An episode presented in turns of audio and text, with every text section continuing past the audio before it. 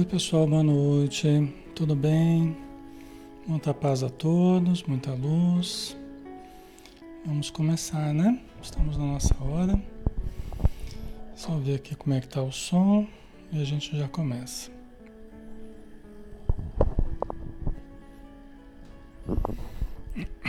Tá ok o som, né? Tá jóia.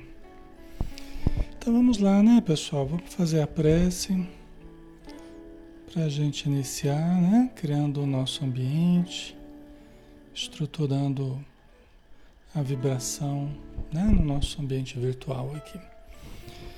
Senhor Jesus, querido amigo e irmão de todas as horas, mais uma vez, Senhor, estamos contigo, ajoelhados espiritualmente diante de Ti, para, para aprendermos contigo as lições de mansuetude, de humildade, de perdão, de compreensão e de caridade, de fé e de esperança.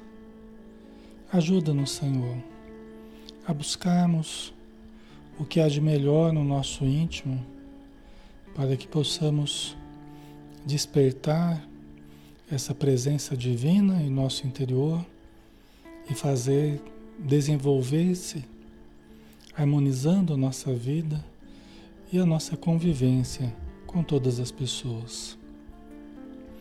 Ajuda-nos, Senhor, a perdoar e ampara-nos nos nossos erros também, para que nós não nos deixemos arrastar para as valas da depressão, da tristeza, do desânimo, mas possamos compreender em nós e nos outros que somos ainda crianças espirituais, que somos ainda seres imperfeitos, rumo a uma condição mais aperfeiçoada. Então ajuda-nos, Senhor, a compreender e também ampara-nos ampara para que onde estivermos também possam compreender as nossas dificuldades e as nossas limitações. Ampara, Senhor, o nosso grupo, um grupo material composto pelos irmãos e irmãs que estão em todas as localidades, mundo afora, e que possam receber a radiância da tua luz, a presença amorosa dos espíritos amigos. E abençoa também, Senhor, os espíritos necessitados, aqueles que foram trazidos para colherem os melhores benefícios da oração, da leitura, da reflexão das energias, das bioenergias que nós irradiamos, para que eles possam se recuperar fazendo uso dessas energias preciosas. Muito obrigado por tudo e ampara-nos, Senhor, hoje e sempre. Que assim seja.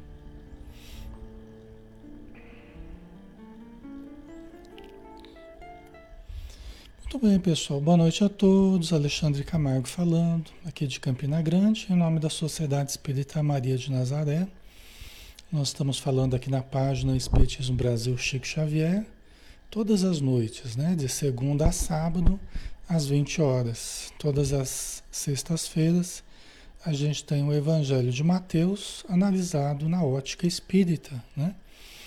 E nós estamos no capítulo 21 é, vamos falar hoje nesse né, tópico aqui, os vendedores expulsos do templo. Tá? É um estudo interativo, todos podem participar, todos podem opinar. Né? Nós falávamos, Senhor, na, é, pessoal, na semana, não na semana passada, que semana passada a gente não fez, né? mas na outra semana, a gente falava a respeito da, da entrada de, Je, de Jesus em Jerusalém, né? por ocasião da Páscoa né? Até o domingo de Ramos, né, pessoal?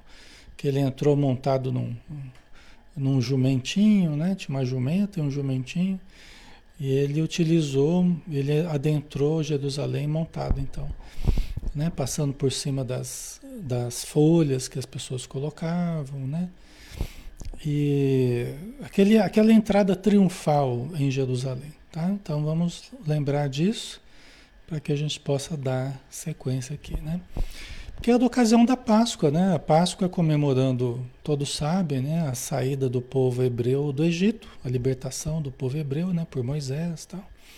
Então era uma data muito especial para os judeus, né? E Jesus cresceu nesse ambiente, né? Sua família participava das festividades, ele cresceu participando dos, dos hábitos comuns da região, né? É, então ele também ia comemorar a Páscoa ali no, em Jerusalém, né? onde tinha o Templo de Salomão, né? que era a sede ali do, do judaísmo. Né? Então Jesus entrou no templo e expulsou todos os vendedores e compradores que lá estavam. Virou as mesas dos cambistas e as cadeiras dos que vendiam pombas. É.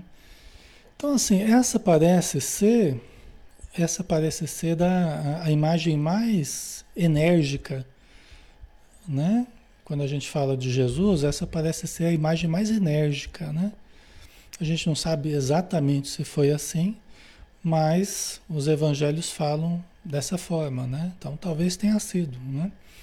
Jesus ter entrado no templo e tenha é, é, expulsado as pessoas que lá estavam naquele comércio, os vendedores, compradores que lá estavam, virado as mesas dos cambistas, né, daqueles que vendiam os animais, as pombas e os outros bichinhos, né?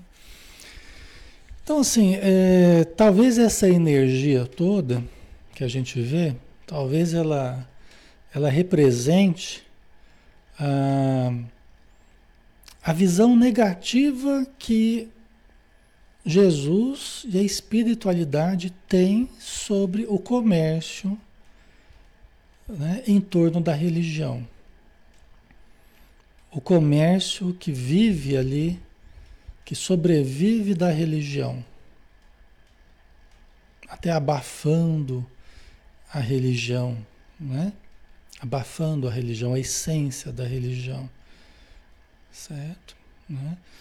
Então, a energia que a gente vê aqui, que parece ser um ponto mais enérgico que Jesus demonstrou em todo o seu a, sua demonstração, né, a sua lição aqui na Terra, parece ser o ponto mais enérgico. É uma coisa até para a gente pensar, né? Uma coisa para a gente analisar.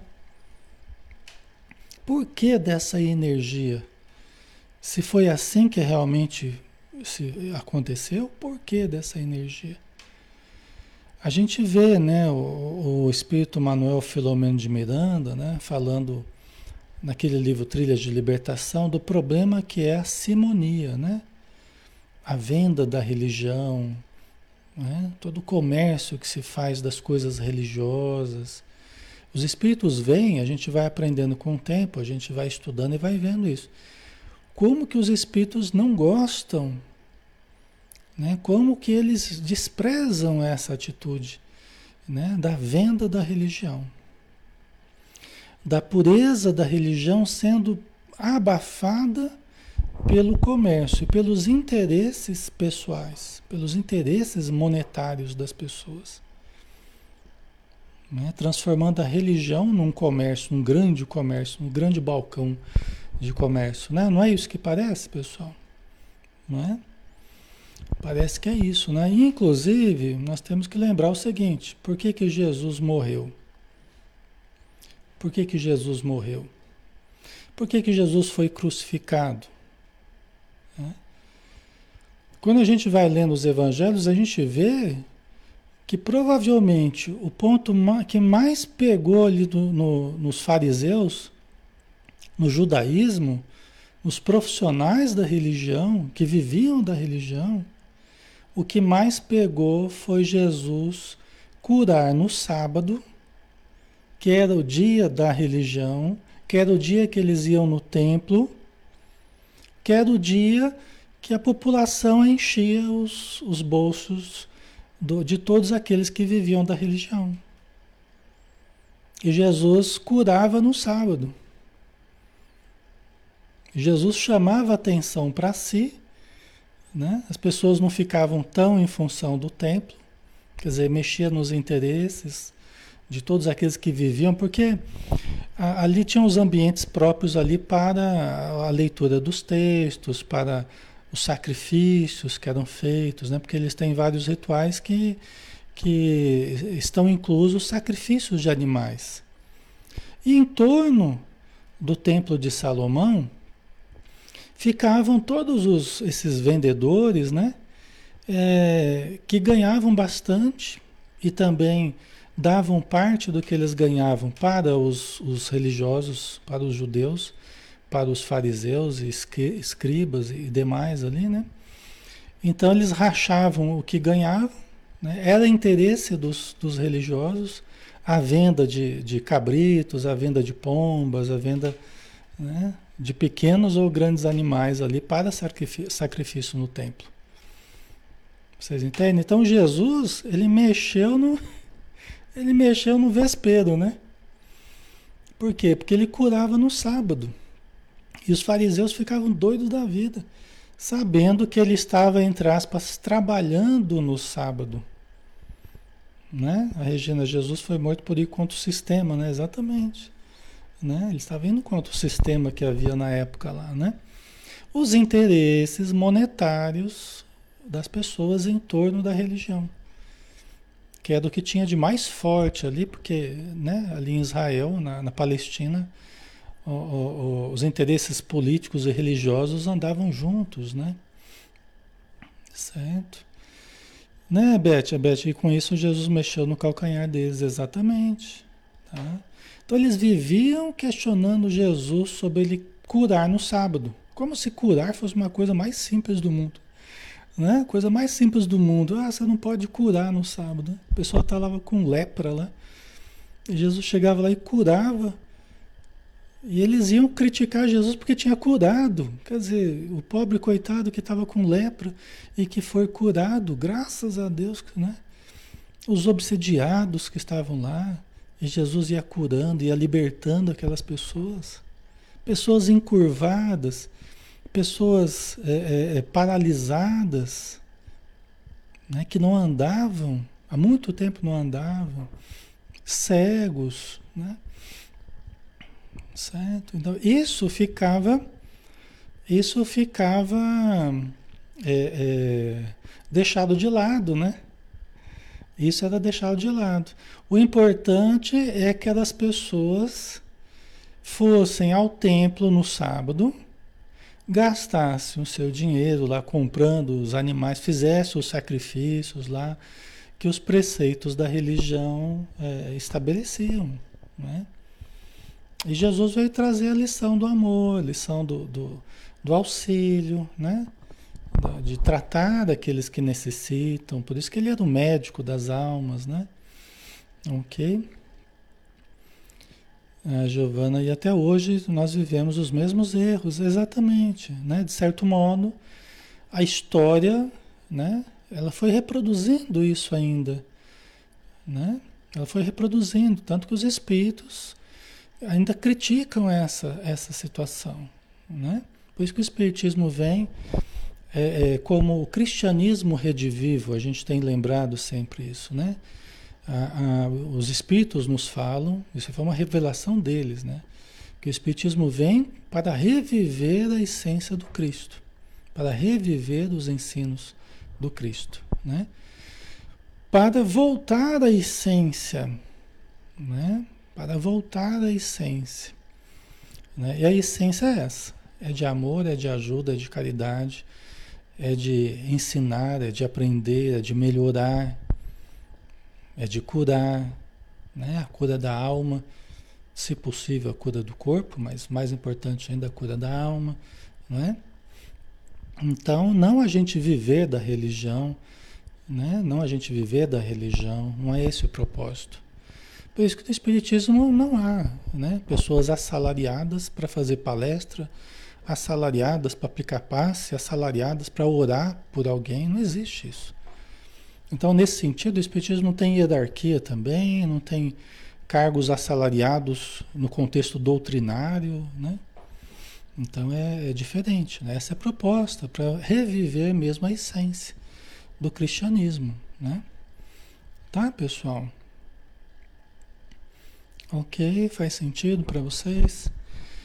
Então, é por isso a gente vê provavelmente essa energia de Jesus, né? Porque o templo acabou virando um grande balcão de negócios, né? E disse-lhes: Está escrito: Minha casa será chamada casa de oração.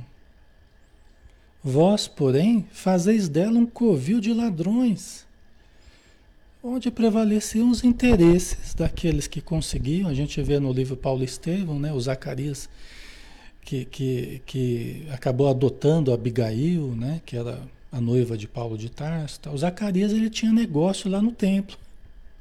O Zacarias ele tinha sua chácarazinha lá, que ele plantava é, legumes tal, tinha uns animaizinhos também. Ele era um dos vendedores, ele era um dos. Aqui não estamos falando mal do Zacarias, só para a gente lembrar, a gente associar as coisas.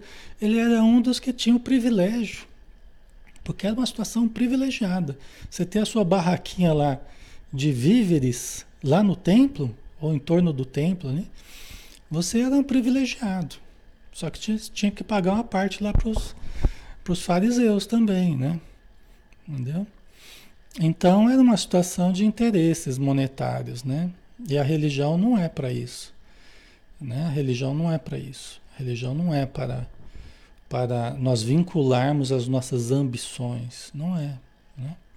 A religião é para nos elevar, é para, para nos conectar com o que há de superior, com o que há de divino, né?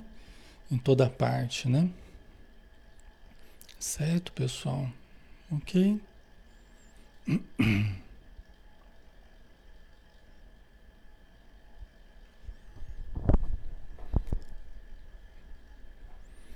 Então vamos lá.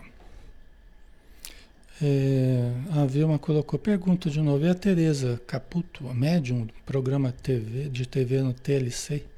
Ela fez do Espiritismo sua profissão ou não?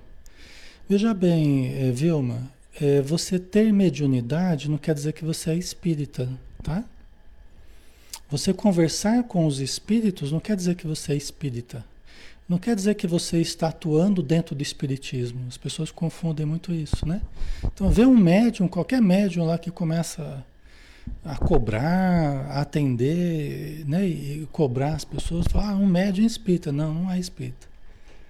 E nem eu já vi, eu já vi, eu já vi programas dela, e em nenhum momento vi ela falar que é espírita, em nenhum momento você vê falando de espiritismo. Aliás, as práticas que ela faz, inclusive de cobrar, né, nada tem a ver com a prática espírita, entendeu? Nada tem a ver com a prática espírita. A mediunidade, ela está em qualquer lugar inclusive dentro de qualquer religião ou fora de qualquer religião, em qualquer parte. Até pessoas que são céticas podem ser médiums. Entendeu? E existe bastante, inclusive. Né?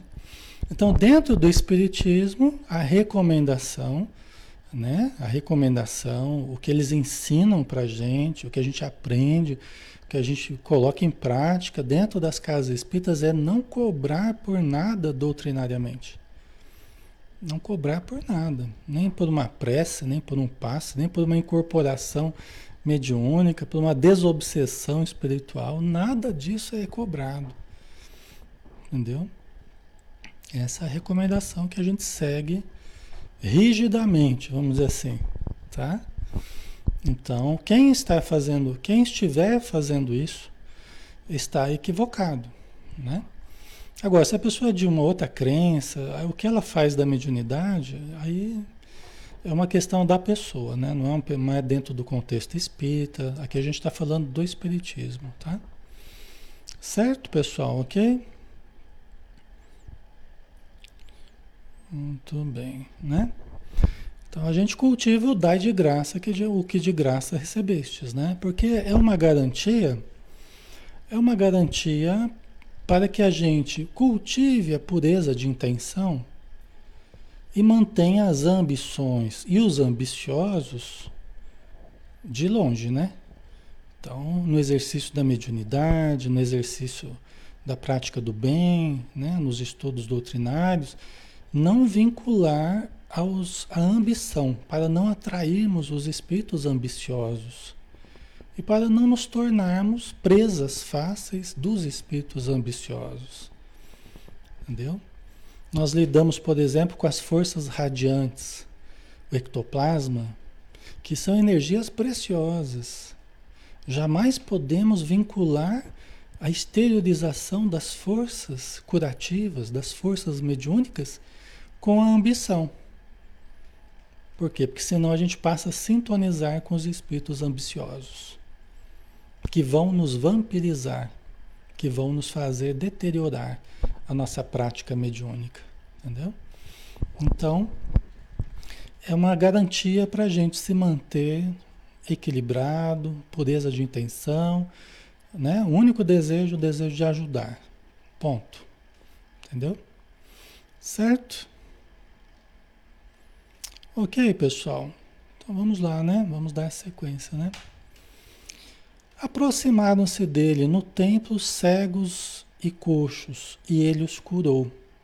Quer dizer, no templo de Salomão. Nossa, aí, aí que Jesus mexeu mesmo no vespeiro, né? Quer dizer, ele estava lá no templo, depois da confusão lá, é, é, é, aproximaram-se dele cegos e coxos. Né? E ele os curou. E os chefes dos sacerdotes e os escribas, vendo os prodígios que fizera e as crianças que exclamavam no templo: Hosana ao filho de Davi, ficaram indignados. E lhe disseram: Estais ouvindo o que estão a dizer? Imagina a cena, né, pessoal? Imagina a cena.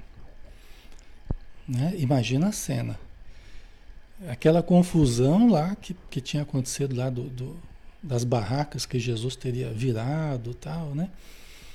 E ele curando os, os cegos e coxos e os chefes da, da, da, do judaísmo lá, os sacerdotes, os escribas tal, vendo ele fazer esses prodígios, essas curas. Né? E as crianças que estavam acompanhando, brincando ali, é, correndo ao redor dali, gritando, é, exclamando no templo: Osana ao filho de Davi. Quer dizer, as crianças ainda estavam botando mais, mais lenha na fogueira, né? E, e, exaltando a figura de Jesus, né? Como foi a entrada dele em Jerusalém, né? Osana ao filho de Davi, né? Exaltando a presença de Jesus, né?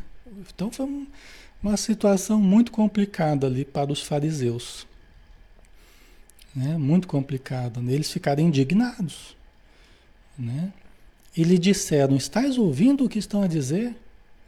Como quem pergunta assim: Você concorda com isso? Olha o que, que estão falando de você, que você é o filho de Davi, que você é o, é o Messias, que você é o, é o Salvador, né? Questionando Jesus, né, pessoal? Não é uma situação complicada, né? Os fariseus estavam se sentindo desmoralizados, né? E Jesus ele batia firme nos fariseus, né? Vós sois sepulcros caiados, brancos por fora e por dentro cheios de podridão. Vós sois sepulcros caiados, espoliais as viúvas, vocês acabam roubando as, as viúvas, eles maltratavam as pessoas, né? açoitavam, né? tinham várias, várias é, reprimendas, né? várias condenações assim que eles faziam, é, castigos né? É, para a população, população já tão sofrida. Né?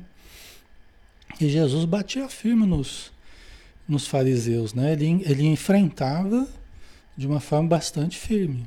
Né? Em vários momentos a gente vê isso, né? E os fariseus estavam indignados, então, né?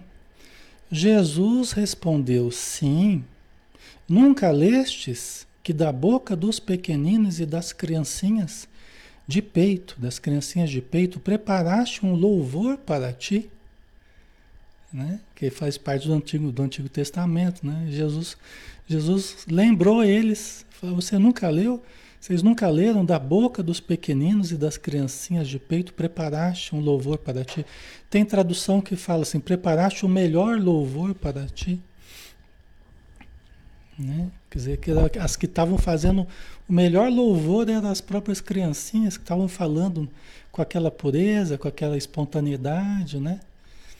né? No contato com o self, né? Não com o ego, né? Porque a criança está mais em contato com o self do que o adulto. O adulto já substituiu a ligação com o self é, é, é, pelo ego, pelos interesses, né? Mesquinhos, tal, né? Os jogos de poder, então as crianças estavam mais habilitadas para falar das coisas do espírito do que os próprios adultos, né? De certo modo. Em seguida, deixando-os, saiu fora da cidade e dirigiu-se para Betânia. E ali perno, pernoitou, né? Passou a noite, né? Certo? Ok, pessoal? Ali é corajoso, né? É verdade. Mas é, lembremos que ele morreu por causa disso, né? Entendeu? Ele sabia com quem estava mexendo, ele sabia onde que ele estava mexendo, né? Onde que ele estava pisando, ele sabia. E por isso sabia que iria ser morto. Por isso que ele já tinha falado para os discípulos. Né? Mais de uma vez ele já tinha falado sobre o que iria acontecer com ele. Ele falou: Eu vou ser pego pelos judeus e vão fazer comigo o que quiseram, vão me matar. Né, os discípulos não aceitavam muito bem essa ideia, talvez não acreditassem muito nisso, né? mas Jesus tinha alertado eles já, algumas vezes ele já tinha alertado. Né? Certo? Então ele sabia, né? Ele sabia que batendo de frente com os fariseus, que ele já estava fazia tempo já enfrentando né, os fariseus, é, eles estavam sempre querendo pegar Jesus na contradição, querendo pegar Jesus com, com malícia, né? com, de uma forma capciosa, jogos de palavras. Eles estavam sempre querendo pegar Jesus. E Jesus sempre com a sua sabedoria se esquivando das situações difíceis. Né? Só que ia chegar uma hora que não seria mais possível. Né? Porque os ardis, né? as armadilhas, eram daqueles que tinham poder, né? Eram daqueles que tinham poder no poder temporal, né? Então chegou uma hora que ele teve que pagar com a vida, né? A sua coragem, né? o seu amor, então, certo? É, aí tem a, a, o tópico a figueira estéril e seca, fé e oração, né? Então vamos lá. De manhã ao voltar para a cidade, para Jerusalém, né, teve fome. E vendo uma figueira à beira do caminho, foi até ela, mas nada encontrou, senão folhas. E disse à figueira: Nunca mais produzas fruto. E a figueira secou no mesmo instante. Olha que interessante, né? Que ele teve fome, foi buscar a figueira, né? viu uma, uma, uma figueira, foi buscar um fruto e viu que não havia frutos. E aí ele deu uma lição. Não estava bravo com a figueira, né? Porque Jesus ia ficar bravo com a figueira. Né? Não, é, a ideia não é essa, né? Não ficou revoltado com a figueira porque não tinha figo. Não tem sentido nenhum, né? Jesus fazer isso. Né? Ele foi dar uma lição para os discípulos. Foi dar uma lição. E disse a figueira: nunca mais produzas fruto. E a figueira secou no mesmo instante. O que, que Jesus estava demonstrando? Né? Poder da palavra, poder da energia. Palavra é energia, poder da vontade, poder da força mental. Né? Estava demonstrando o poder da, os poderes que nós possuímos, né? Tudo que eu faço, podereis fazer e muito mais. Palavras de Jesus, né? Os discípulos, vendo isso, diziam espantados: Como assim? A figueira secou de repente? Você imagina a estupefação, né? Você imagina a estupefação dos. o assombro dos discípulos. Eles já tinham visto várias coisas, né? Mas, mas agora viram mais uma Imagina o assombro dos discípulos de Jesus. Como assim? A figueira secou de repente? Para nós, talvez não seja. A gente já está acostumado né, com, com essas histórias. Vocês já assistiram o filme várias vezes, vocês né, já viram várias coisas falando sobre Jesus, já leram. Não é nada novidade aqui. Né? A gente só está dando um, um, um, contorno, né, uma, fazendo uma análise espiritual, espírita. Né? É, mas vocês já conhecem essas histórias. Né? Só que imagina na época, cada coisa que acontecia, cada coisa, cada cura que Jesus fazia, meu Deus do céu, que assombro. Jesus acalmando a tempestade, Jesus levantando o aleijado, Jesus curando o cego, Jesus curando o leproso, Jesus conversando com os, os espíritos obsessores. Era um assombro. Cada atitude dessa de Jesus, né? A figueira secou de repente, né? Como assim, né? Os discípulos. Jesus respondeu: Em verdade vos digo, se tiverdes fé, sem duvidar, se tiverdes fé sem duvidar, o problema é esse. A gente acredita duvidando, né? Você tem fé? Tenho, Senhor. Mas fortalece a minha fé. Quer dizer, a pessoa, ao mesmo tempo que falou que tinha, né? Ele falou, Senhor, mas ajuda a minha incredulidade. Ajuda a minha incredulidade. Porque eu tenho fé, mas não, né? não é tão grande assim. Me ajuda, Senhor. Né? Não é? Então, esse é o desafio nosso. É acreditarmos mesmo se aquilo é o correto, se aquilo é o melhor, se aquilo é o mais justo, é o mais saudável, se aquilo é o mais ético, acreditemos naquilo. Não fiquemos duvidando, duvidando. Acreditemos. Saiamos do campo da dúvida né? e vamos entrar no campo da certeza. Né? O bem vencerá. Não vamos cultivar dúvidas sobre isso. O bem vencerá. Nós vamos passar pela transição. Todo mal com o tempo vai se desfazer. Acreditemos nisso. Cultivemos a fé. A fé é, é, que move montanhas. Né? Não fiquemos, ah, mas será, não sei o quê. Né? A gente vai aprendendo as coisas espirituais, por exemplo, a existência dos espíritos, né? a mediunidade? Então a gente precisa acreditar, acreditar acreditando mesmo. O auxílio que a gente recebe espiritualmente, o auxílio que a gente está recebendo agora, o auxílio que nós estamos recebendo agora nas nossas casas, acreditemos sem desconfiar, né? sem ficar vacilando na fé, entendeu? Esse é o nosso desafio. É acreditar em tudo isso que é bom, tudo isso que é, que é, que é legítimo que toca o nosso coração sem ficar vacilando né? na fé.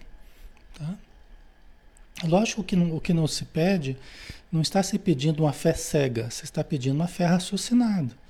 Mas olha quanta, quantos raciocínios a gente tem trazido aqui para o nosso estudo, quantos argumentos, quantos estudos a gente tem feito, não é?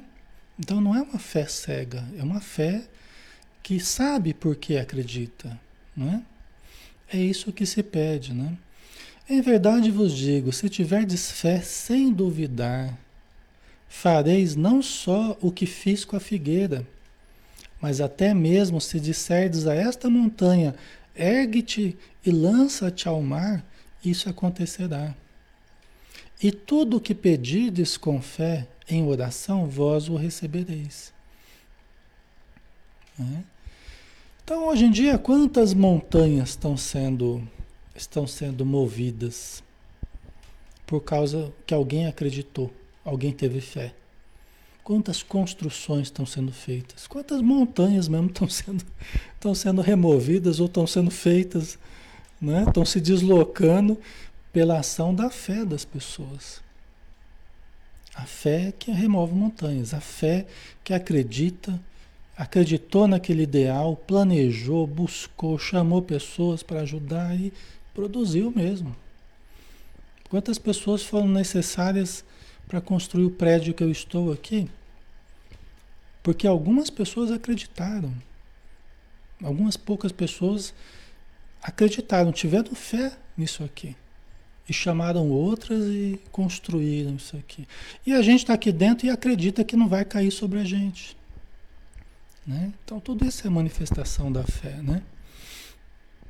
Então, e tudo o que pedirdes com fé, em oração vós o recebereis.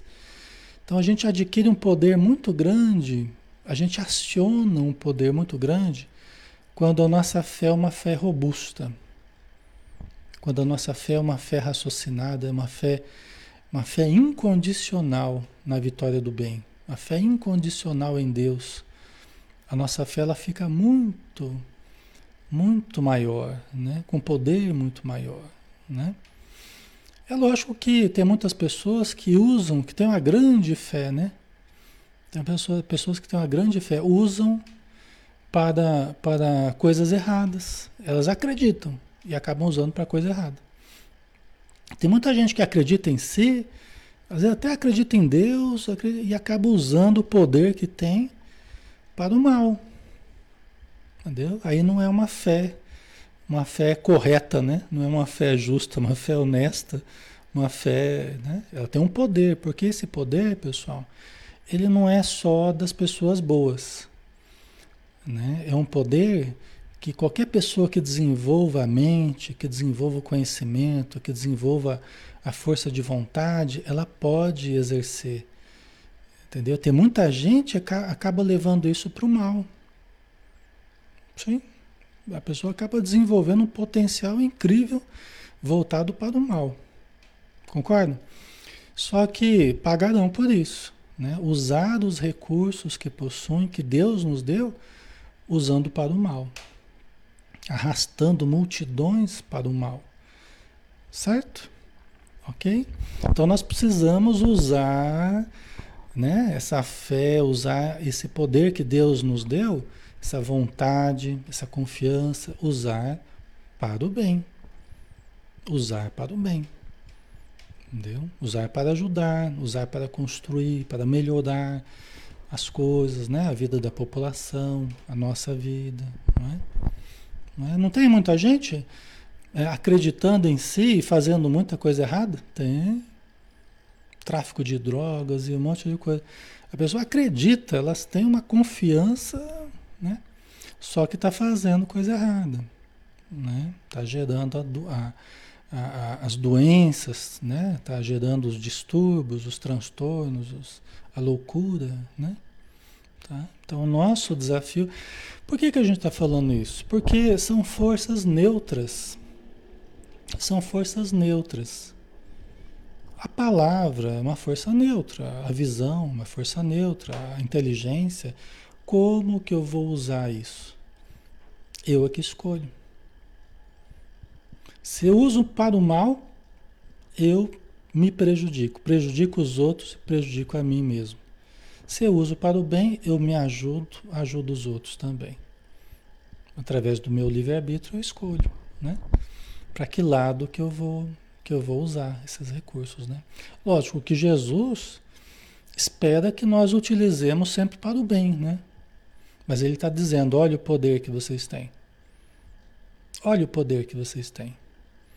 Tudo que pedirdes com fé em oração, vós o recebereis. Então aqui a condição, uma condição boa, né? Tudo que perdides com fé em oração. Né? Então, se acreditando, orando. Né? Então, está aqui uma condição que é boa, né? uma condição de elevação. Né? Então, é assim que nós devemos usar esse, esse poder né? que Deus nos deu. Né? Deu para todo ser humano. Certo, pessoal?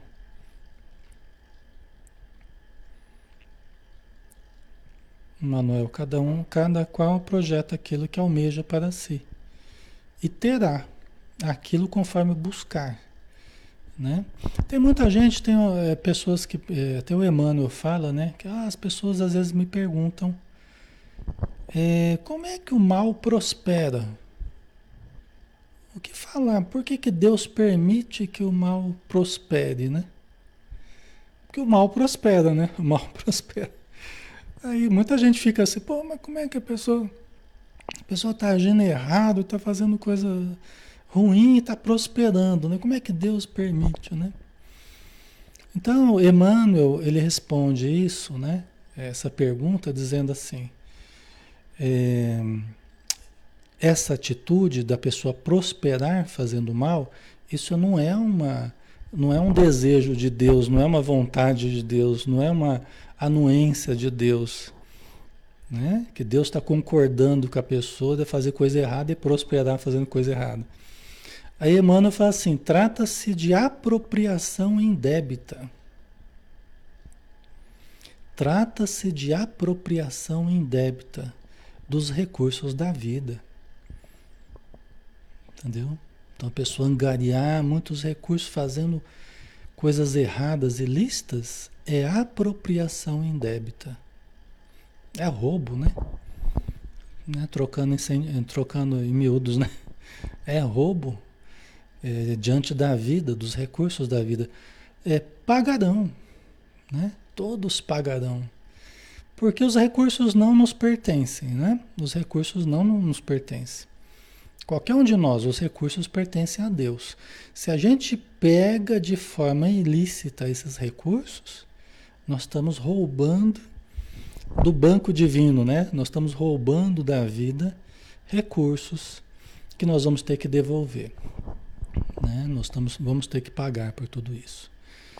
Né? Pode ser que nas próximas encarnações eu passe por dificuldades muito grandes, muito grandes, muito difíceis mesmo.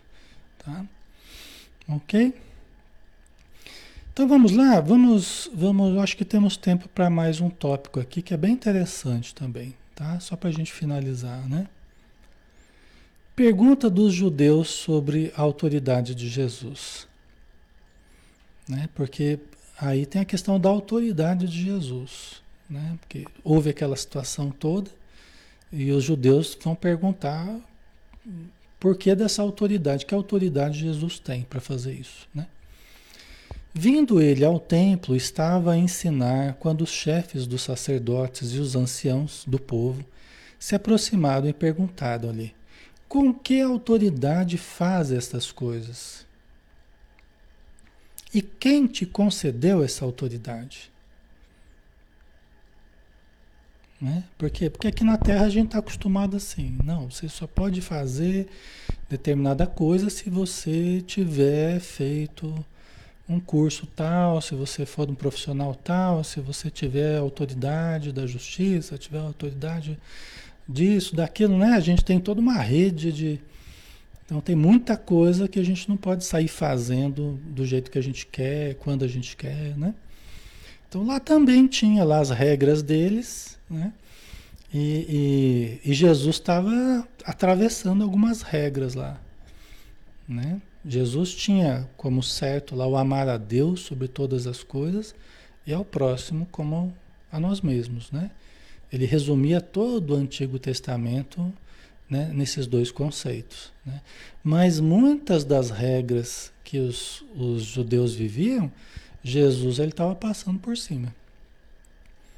Ele estava passando por cima. Não estava muito preocupado com lavar as mãos antes de comer, a limpeza do prato e do copo, é, curar no sábado. Né? Então tinha várias coisas que Jesus não estava muito preocupado. Né? Então eles se perguntaram, eles perguntaram para Jesus, né? É, com que autoridade fazes estas coisas? E quem te concedeu essa autoridade? Né? Jesus respondeu: Também eu vos propor, também eu vos, também eu vou propor-vos uma só questão. Desculpa aqui que, é que a construção da frase está meio difícil aqui. Também eu vou, também eu vou propor-vos uma só questão. Se me responderdes, também eu vos direi com que autoridade faço estas coisas. Jesus agora, né, eles quiseram pegar Jesus no contrapé e Jesus deu um contragolpe aí, né? Então, vocês estão me fazendo essa pergunta, com que autoridade eu estou fazendo essas coisas? Eu também vou perguntar para vocês uma coisa. Se vocês me responderem, eu direi com que autoridade eu faço essas coisas. Tá? Então vamos lá. O batismo de João, de onde era? Do céu ou dos homens? então vamos lá, batismo de João. Quem era o João aqui? Não era João, o discípulo de Jesus, era João Batista, que era o primo de Jesus, né? Que já tinha sido decapitado e tal, né? E o batismo de João, que ele estava batizando, que era uma coisa diferente que ele estava fazendo, porque eles tinham no, no, judaísmo o ritual da circuncisão e tal. E o João Batista estava fazendo diferente, estava mergulhando as pessoas na água do Rio Jordão e pedindo para elas se arrependerem dos, dos atos dela, dos erros que elas estavam cometendo, né? Então muita gente ia ver lá o, o batismo de João, o que ele falava. João estava sendo considerado um profeta. Os romanos iam lá assistir João falar. Antes de Jesus surgir no cenário, João estava fazendo sucesso. Os fariseus iam ouvir eh, João Batista falar, era uma figura exótica, né? E, e muitos estavam tendo em João um profeta próprio Jesus, ele falou, dentre os nascidos de mulher, João Batista é o maior. Dentre os nascidos de mulher, João Batista é o maior. Dando a impressão de que daqueles que ainda precisavam reencarnar, né, ligados ao ciclo de reencarnação, não havia ninguém maior do que João Batista. Olha que coisa impressionante. Então devia ser um espírito altamente, altamente evoluído. Né? Então ele pergunta para os fariseus: o batismo de João, de onde era? Do céu ou dos homens? Ou seja, era uma coisa boa ou não era? Ou era uma coisa de menor importância? Aí os fariseus, eles arrazoavam entre si, eles começaram a conversar entre eles, né? Aí eles falaram assim, ó, se a gente responde que é do céu, ele vai nos dizer: por que então não creste nele? Se respondermos que é dos homens, temos medo da multidão, pois todos consideram João como profeta. Vocês estão entendendo a, a situação que Jesus colocou eles?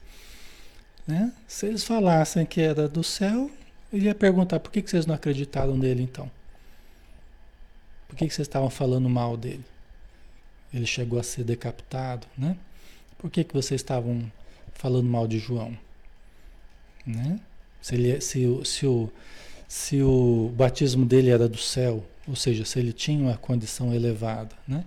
Se vocês falam que, que é, é dos homens, que é da terra, que é do, dos homens, né? É, a multidão ia ficar brava com eles, porque a multidão considerava João um profeta. Né? Eles acreditavam em João. Né? Então era uma situação que Jesus acabou colocando eles numa situação é, difícil, né? Os fariseus, né? Certo? Vamos ver aqui, né? O que, que aconteceu? Diante disso, responderam a Jesus: Não sabemos. Aquela saída francesa, né? Aquela saída tergiversada, né? Tergiversada. É a tergiversação, né? Não sabemos. Ao que ele também respondeu: Nem eu vos digo com que autoridade faço essas coisas. Já que vocês não responderam, eu também não vou. Eu não vou responder a pergunta de vocês. Se ele respondesse, eles não iam entender mesmo, né? Não ia adiantar muita coisa. Tá? A gente terminou por hoje, pessoal. Né? A gente vê, eu acho, eu acho interessante ver assim o, o a, a vida na sequência né, de Jesus. Né? É interessante a gente ver essa sequência, porque a gente vê como é que Jesus lidava com as dificuldades, né? Como é que ele se saía das dificuldades. Eu acho muito interessante isso, né? A firmeza dele, a segurança dele. Os Espíritos dizem que o Evangelho dá equilíbrio ao coração. Os espíritos amigos dizem que o evangelho dá equilíbrio ao coração. Eu acredito que é porque a gente encontra, no estudo do Evangelho, a gente encontra o equilíbrio entre a doçura, a energia, né? A gente encontra o equilíbrio perfeito que Jesus nos proporciona, né? A gente vai aprendendo devagarzinho a, a ter essa segurança, a ter essa firmeza, né? Não nos deixarmos amedrontar pelas situações, né? Eu acho bem importante isso. Jesus era muito inteligente, né? Ok. Certo, pessoal. Vamos finalizar então por hoje, né? Aí semana que vem a gente continua aqui com, com o Evangelho, né? A gente vai assim, gotinha a gotinha, né? Vamos ensinamento a ensinamento, a gente vai tentando entender melhor, né? É, para que a gente possa usar no nosso dia a dia aí, tá bom? Então vamos fazer a prece, vamos convidar a todos para nos acompanharem, pedindo a Jesus, nosso Mestre querido, o Príncipe da Paz, o pão da vida e a luz do mundo, o caminho da verdade e da vida, a porta que conduz ao Pai. Que possamos, Senhor, atravessar essa porta, que possamos beber dessa fonte de água, essa água pura da vida para que nós nunca mais venhamos a ter sede, nunca mais temos a ter fome, porque alimentados pelos conceitos espiritualizantes, vamos alimentando a nossa alma, vamos descedentando a nossa alma, vamos estabelecendo essa paz interior, essa tranquilidade, essa segurança que precisamos adquirir, nos fortalecendo espiritualmente para todos os embates da vida, para todas as provas, para todas as situações, todos os desafios existenciais que surgirão diante de cada um de nós. Então, que possamos ter a tua firmeza, a tua segurança, o teu amor, a tua sabedoria, gradativamente, possamos dizer que já não somos mais nós que vivemos, mas que é tu que passas a viver dentro de nós, como fez Paulo de Tarso. Obrigado por tudo, Senhor, e permaneça conosco, hoje e sempre. Que assim seja. Muito bem, pessoal. Obrigado pela presença de todos. Amanhã a gente tem estudo aqui às 20 horas, né, do livro Ação e Reação do Espírito André Luiz. Então, todos estão convidados, tá bom? Um abraço, pessoal. Até mais.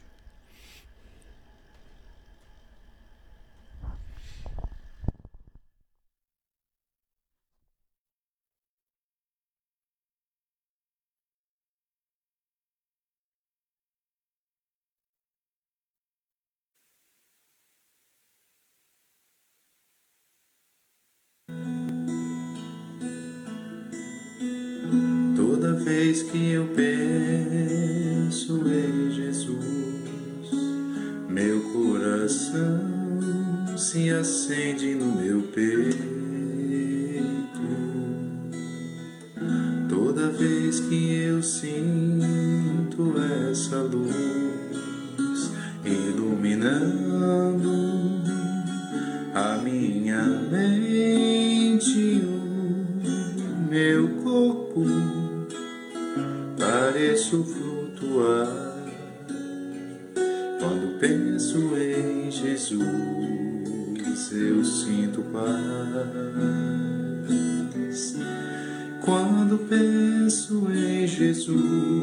minha alma se perfuma numa doce vibração.